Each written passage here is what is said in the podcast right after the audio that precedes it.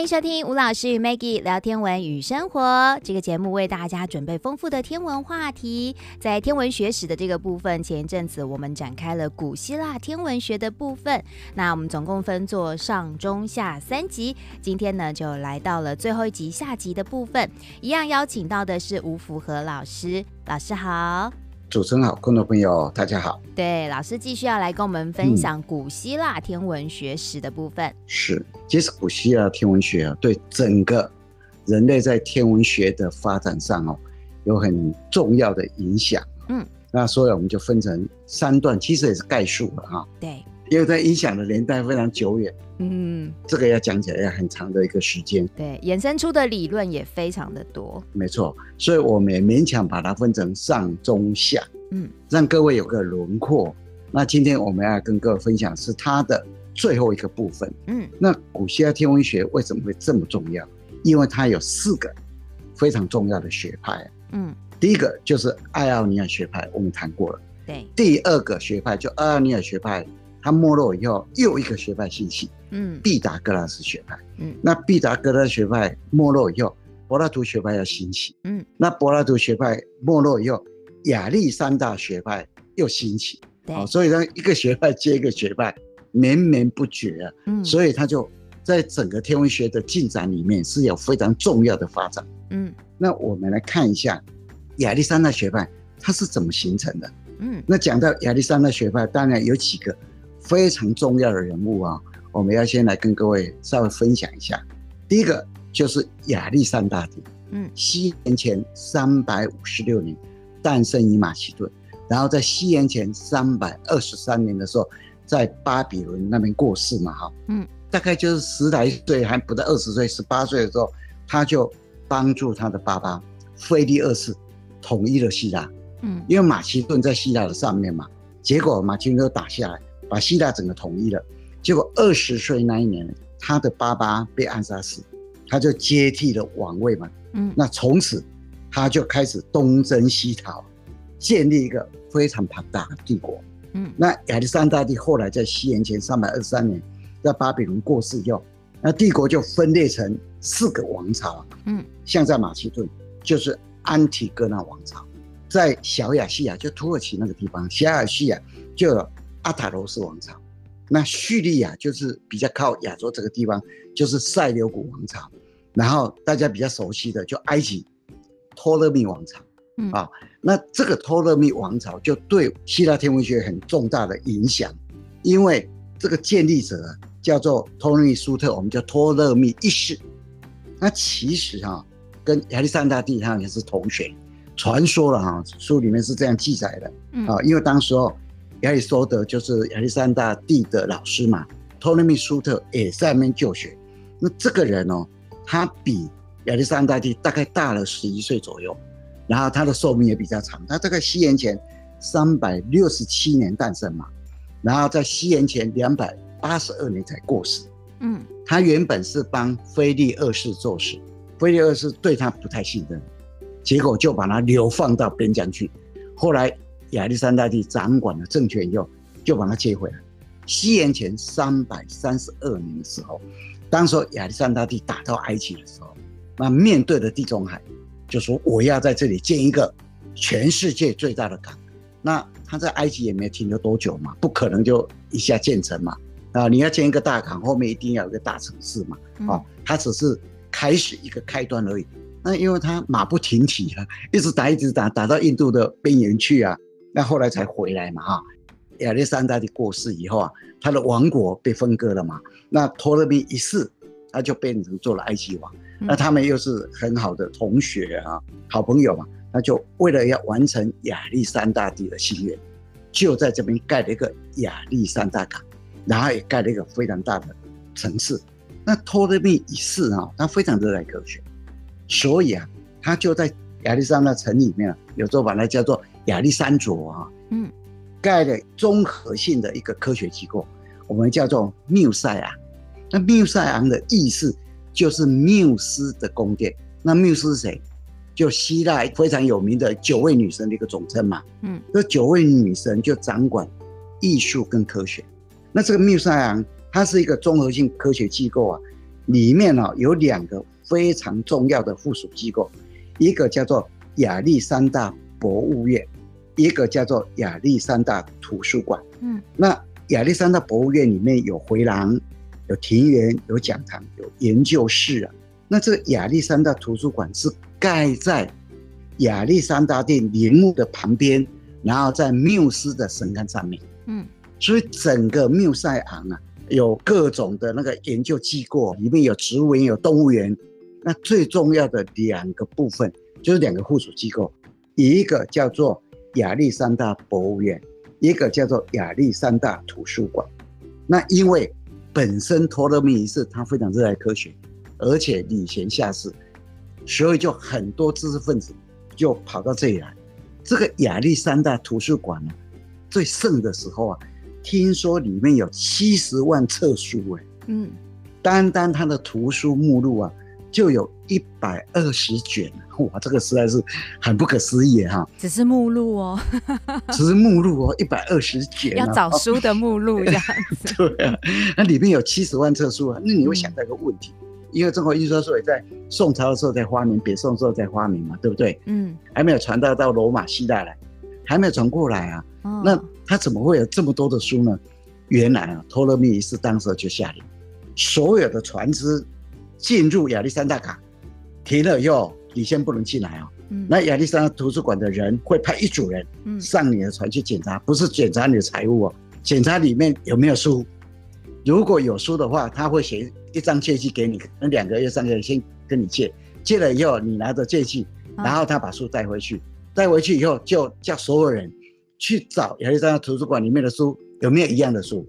哦，如果有一样的书，书还给你，借据拿回来。嗯，如果这个图书馆里面没有这本书，会跟你换借据，嗯，两三个月的借据就可能换成两三年，啊，然后就开始请一票人开始抄，就这样子，啊、抄抄抄完以后再还给你，真的是热爱知识哎，真的是非常不可思议。所以这个是一个就是入港要抽税的概念，但是抽的是书当税，对，所以他才有七十万册书啊，就这样子，嗯，嗯。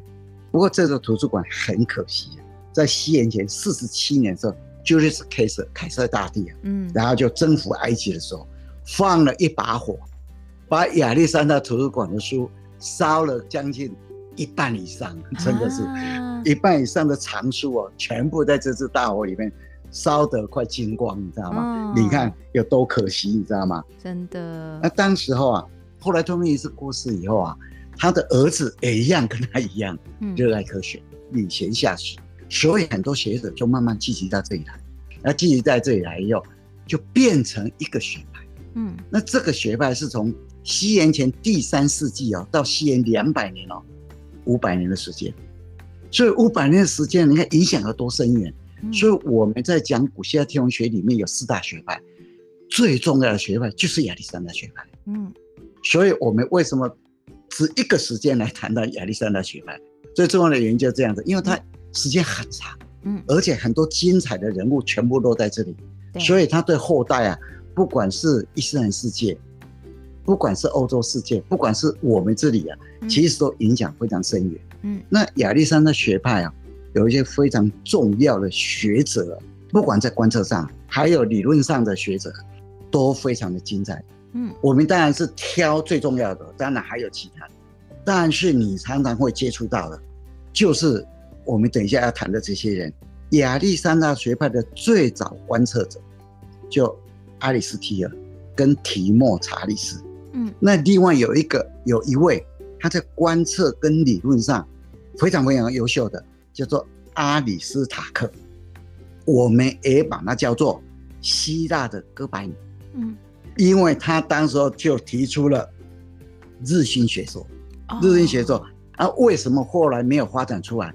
因为他太前卫了，没有人看得懂啊，没有人看得懂，啊，所以啊就被没落。所以后来哥白尼的世界出现以后啊，大家再回想过来，还有一个阿里斯塔克啊，啊，那这个塔克的理论呢，哥白尼可能受到他的影响，受到他的启发。所以啊，不管在观测跟理论非常优秀的，我们称为希腊哥白尼的，叫做阿里斯塔克。那历史上第一个算出地球周长的人。而且啊，只差了一点点哦，只差了一点点，那个人我们叫地理学之父阿拉托斯特尼。嗯，另外有一个非常著名的学者，那因为他要解释行星的顺行、逆行，还有停在那边不动，叫做流的现象，他提出了本轮跟均轮的理论。那个人叫做阿波罗尼。那从阿波罗尼以后，亚历山大学派啊，就比较少有杰出的一些天文学者。还好，还出现两个非常优秀，虽然少，但是啊，在他的尾巴的时候，居然出现两个，一个人叫做天文学之父伊巴谷，一个就是写非常重要的一本书叫做《天文学大臣》的那一个人，叫做克罗迪西托勒密。哦，克罗迪西托勒密以后啊，那欧洲就进入了科学的黑暗时期了。嗯，整个。这些文明呢，全部移到阿拉伯世界去，所以你看亚历山大学派没落以后，整个古希腊天文学大概也差不多走进了尾巴了。嗯，亚历山大学派啊，在天文上的成就哈，我们刚刚有跟各位分享过。首先非常优秀的观测者，一个叫做阿里斯提尔，一个叫提莫查里斯，他们对黄道带里面的一些恒星呢，做了非常仔细的观测。那这些仔细的观测，后来就提供给伊巴谷，那伊巴谷就由他们的发现跟自己的发现去比对，发现了岁差。嗯，所以也就是说，阿里斯提尔跟提莫查理斯为伊巴谷的岁差提供了条件。那什么叫岁差？好，以前我们在节目里面常常跟各位分享，对，就是某一个天体，它的自转轴受到其他天体的影响，使得这个轴啊。会变化嘛？变化以后，这个天体相对于在天空中的一些坐标会发生变化。嗯，啊，这个叫岁差现象。对，就像我们的地球，我们地球的自转轴啊，受到太阳和月亮的影响，每一年退行五十焦秒啊，所以那个轴它缓缓移动哦，那绕一圈哦，三百六十度，两万五千七百二十二年呢，我们的地轴会绕一圈呢。嗯，那这个地轴指向谁？谁有北极星啊？我们现在的北极星是小熊座的勾陈一阿尔法星嘛，对不对？对。慢慢的到了仙王座去啊，然后会到天鹅座的天津市去啊，织女星啊，这个都有机会变成北极星的。嗯。因为只要我们地轴指向谁，谁就北极星。这个就是我们常讲的岁差现象。那人类的天文学史里面，第一个发现岁差的就是伊巴谷。那刚刚我们又提到一个人，就是在观测。跟理论上非常重要的就是阿里斯塔克，传说啊，他出生于塞摩斯岛，大概是西元前三百一十年到西元前两百三三十年左右啊。那其实啊，他有很多著作都已经不见了。那那一把火也烧掉很多非常优秀的天文学家的一些著作。嗯，那阿里斯塔克也其中一位。那现在我们看得到的就是他有一本书，叫做《论》。日月的大小和距离这本书，嗯，他书里面写跟你讨论太阳、月亮的大小，还有它们的距离。那这本书里面有一些重要的论述。他说，月球的光是来自太阳，非常正确啊。嗯，那月球在一个圆的轨道上，以地球为中心在那旋转，虽然是讲圆，但是也是正确的。他也提到，太阳实际上比地球大。非常非常多，你不要小看这个论点哦，因为你有时候抬起头来看看月亮，看看太阳，两个好像差不多大小，你知道？对，目视感。对啊，但你就会想到它会比我们地球大很多？你住在地球上，看到一片过去，如果地球是圆的，那地球有多大？你根本想不到啊！所以他这个想法就对后面的日新地动说。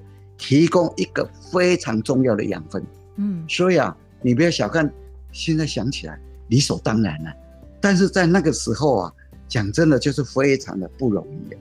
在那个年代里面，阿里斯塔克大概西元前三百年左右的人，他提出了日心地动说，嗯，他说太阳是中间，地球是在动的，他认为地球一方面每天从西边转向东边，它会自转，自转不打紧哦。它会绕着太阳公转，水星、金星、火星、木星、土星也跟地球一样，绕着太阳在公转，多厉害啊！真的，啊、跟哥白尼的时候是一样的，你知道吗？嗯。但是啊，他为什么不被当时的一些天文学一些学者所接受？最主要是他的理论太前卫了。嗯。第二个，他说恒星以太阳为中心，固定在遥远的天球上面，非常非常遥远。但是这个在那个年代里面是个致命伤。为什么你知道吗？嗯。因为当时有个理论，认为天空是非常协调，宇宙是和谐，而且它的距离成一个简单的整数比。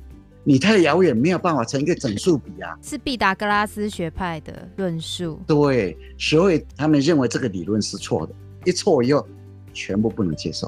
哦，有多么的可惜啊！嗯，这些重要的天文的贡献，如果能承继下来，说不定天文的进展又快了好多个世纪，又会快很多。对对对，那阿里斯塔克以后啊，哎，希腊有另外一个非常重要的一个。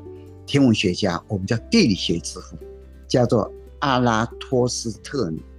那大概是西元前两百七十六年到西元前一百九十四年左右的人呢。我们刚才有谈过哈，他就算出了地球的周长。他怎么算出地球的周长？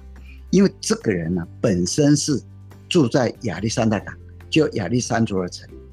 不过他听说有个地方叫做塞恩。塞恩就是现在的阿斯旺，嗯，那其实啊，你去看阿斯旺的纬度，北纬二三点五度，就是加一的纬度，所以他就是北回归线的地方。哦，他听说啊，在六月二十一号是六月二十二号夏至那一天，那太阳会直射一口井里面，他就真的去看了。夏至那一天一看，哎，真的哎，直射一口井呢。但是他回到亚历山卓，发现太阳光有一个夹角。七点二度的夹角，它没有直射。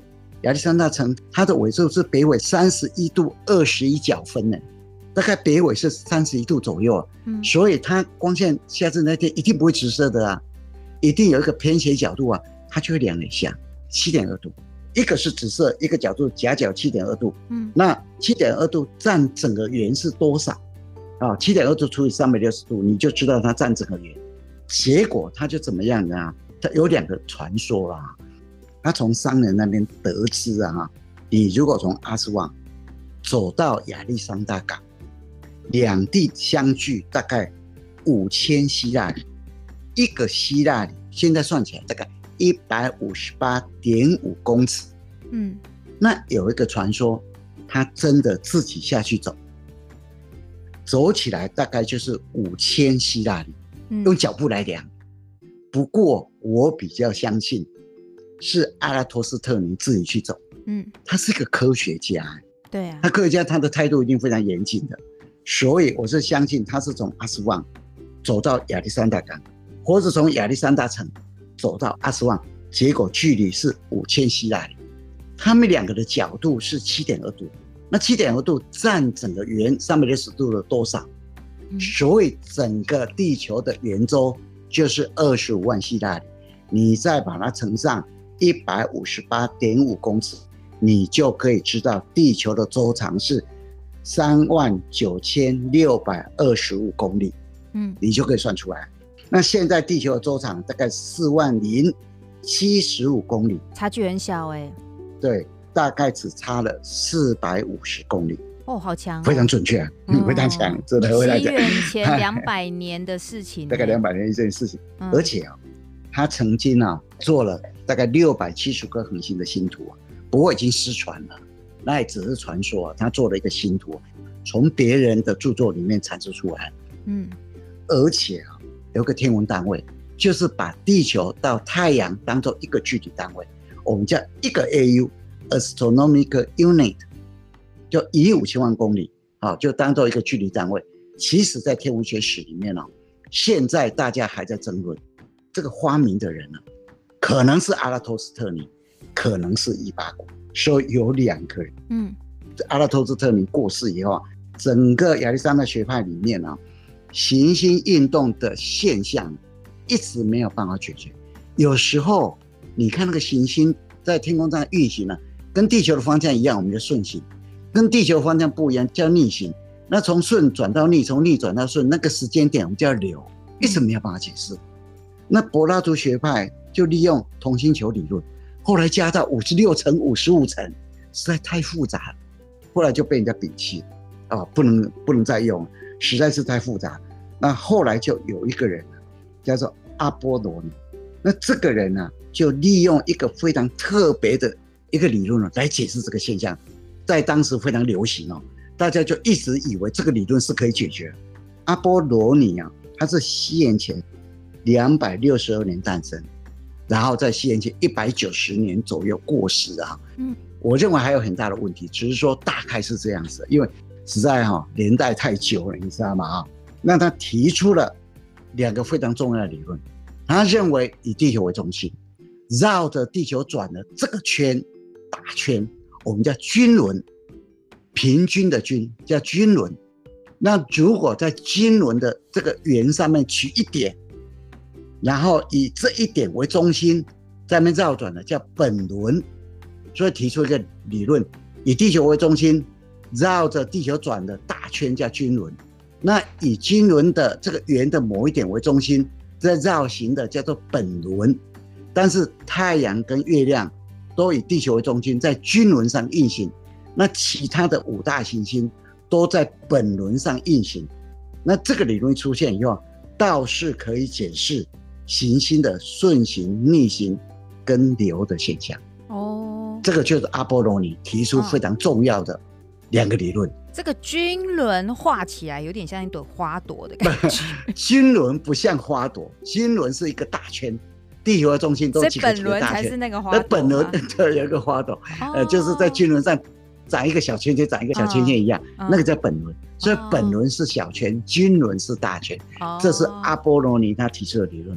后面很多学者哦，都用他的理论来解释哦，嗯，所以这个理论是很重要一个理论哦。后来当然到后面的时候被哥白尼后面的现在学者被取代了，嗯，但是当时是一个可以解决行星顺行、逆行跟停留现象非常重要的一个理论哦，嗯，那从阿波罗尼以后，亚历山大学派就比较少有重要学者，还好还出现两个人，嗯，一个就是非常重要的天文学家，我们叫伊巴谷。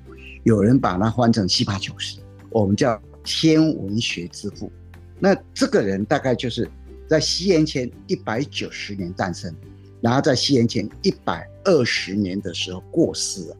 那这个也是大约的一个出生跟过世的年代。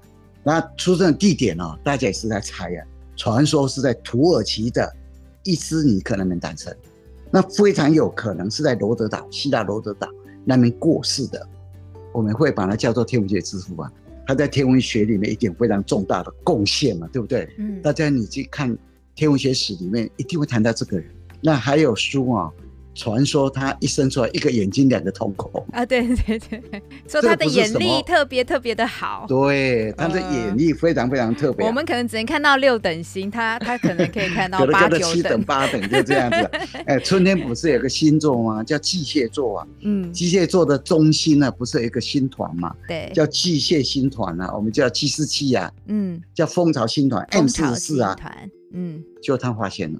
而且他发明了三角学跟球面三角学，嗯，那三角学跟球面三角学一发现以后啊，就远距离的天体就量得出来啊，天文单位出现了 AU，所以有人说真正 AU 应该是伊巴古他发明的，而且啊，西方的第一份星图啊，就是伊巴古他画出来的，在西元前一百三十四年的时候，有一天晚上他走出去，那因为他喜欢天上的星星，所以天上的星星呢。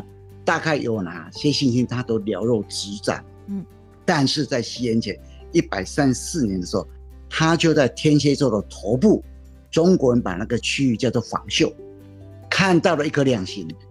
他那时候也非常惊讶，怎么会这样子呢？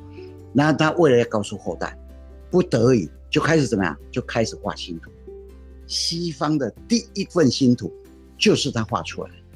那这一颗是一个超新星发生爆炸的一个现象。中国也有记载，中国的《汉书天文志》里面写的非常清楚。汉武帝元光元年六月，就西元前一百三十四年，克星见于房。克星，中国人把突然出现的星叫克星嘛？嗯，客人的客。克星见于，看到他在房宿出现，元光就是汉武帝的年号，汉武帝本身有十一个年号，第一个年号叫建元，第二个年号叫元光，嗯，第三个年号叫元寿，一直下来，所以元光是汉武帝的第二个年号。所以就是同一年发生的事情，同一年，西方看到，东方也看到，所以就确认无误，你知道吗？那他这份星图里面呢、啊，一共画了八百五十颗星星。而且他在画星图的时候，我们现在所熟悉的星等就是他画明的哦。他为了把八百五十颗的星星的亮度啊，让后代人知道啊，所以他就最亮叫一等星，嗯，次亮二等、三等、四等、五等、六等。哦，这个星等雏形就是伊巴谷他发明。那刚刚我们也提到嘛，伊巴谷他发现了睡札，因为他在观测天上星星的时候，他画在星图里面，就发现这些星星的位置。跟阿里斯提尔、跟提莫查里斯啊，他们的位置啊，居然不一样，所以他因为这样子发现了岁差，而且啊，他在西元前一百三十年左右，他发现太阳一年的四运动啊，其实是地球绕着太阳在转了，对不对？嗯。那因为我们没有办法从太阳看地球嘛，我们只能从地球上看太阳一年里面的位置的变化。他发现太阳的四运动一年里面哦。他走到这里，走到那里，走到那里哦，他居然是不均匀的，不是稳定的在这个圆里面运动哦。结果他就仔细看哦，从春分到夏至，太阳走的时间九十四点五天；从夏至走到秋分要走九十二点五天；从秋分走到冬至要走八十八点一二五天。从冬至走到春分要走九十点一二五天，这个就一个椭圆形嘛。如果那个椭圆形的，那个距离啊，那一段如果越长啊，那走的时间就越长啊。所以你春分走到夏至要走九十四点五天呢，但是啊，你回过头来从秋分走到冬至只要走八十八点一五天呢，代表就是说你在春分到夏至的时候，这时候太阳离我们很远呢。那个圆周的周长才会比较长啊，所以太阳才会走比较久啊。嗯，所以他就发现哦，原来夏天的时候啊，太阳离我们比较远；冬天的时候，太阳离我们比较近呢。嗯，春夏秋冬为什么夏天太阳比较热？跟什么太阳离我们远近是没关系？没有关系。哦，是地轴倾斜的关系。你看这个人多优秀，真的非常优秀。嗯，而且他又利用。地球大的太阳公转一年的时间呢，术语叫回归年，三百六十五又四分之一减掉三百分之一，跟现在真正的一年呢，只差六分钟哦。嗯，他算出来，那一八五又去算一个寿王月，二十九点五三零五八天，现在是二十九点五三零五九天。嗯，就这样子，哇，这个这个是一个非常非常重要的一个观测学者。你有时候在看他的一些数据，真的是不得不佩服他。天文学之父一八五后来过世以后啊，亚历山大学派影响到了末期的时候，又出现了一个非常优秀的天文学家，叫做克罗迪西托勒密。那这个科学家大概是西元一百年在埃及诞生，那在西元一百一百六十八年的时候，在亚历山大城那个地方过世。那他一生呢，有三本非常非常重要的著作。影响伊斯兰世界，还有影响欧洲的科学发展，影响非常的重大。一本叫做《天文学大成》，一本叫做《地理学指南》。那这个地理学指南是探讨希腊罗马地区的一个地理知识。一本叫做《占星四书》，也就占星学的非常重要的一个启蒙的书籍。嗯，那这个《天文学大臣》呢，影响力非常大，它一共有十三卷。可以说是当时天文学的百科全书，它就是把古希腊以前的天文学做一个整理，做一个大整理，然后它大概只有一小部分是自己所创作出来，大部分都是整理古代的一些非常精彩的天文学的演化过程了，理论过程就这样子。那后来整个欧洲的科学天文学进入黑暗时期以后，那这些东西就转到了阿拉伯世界去。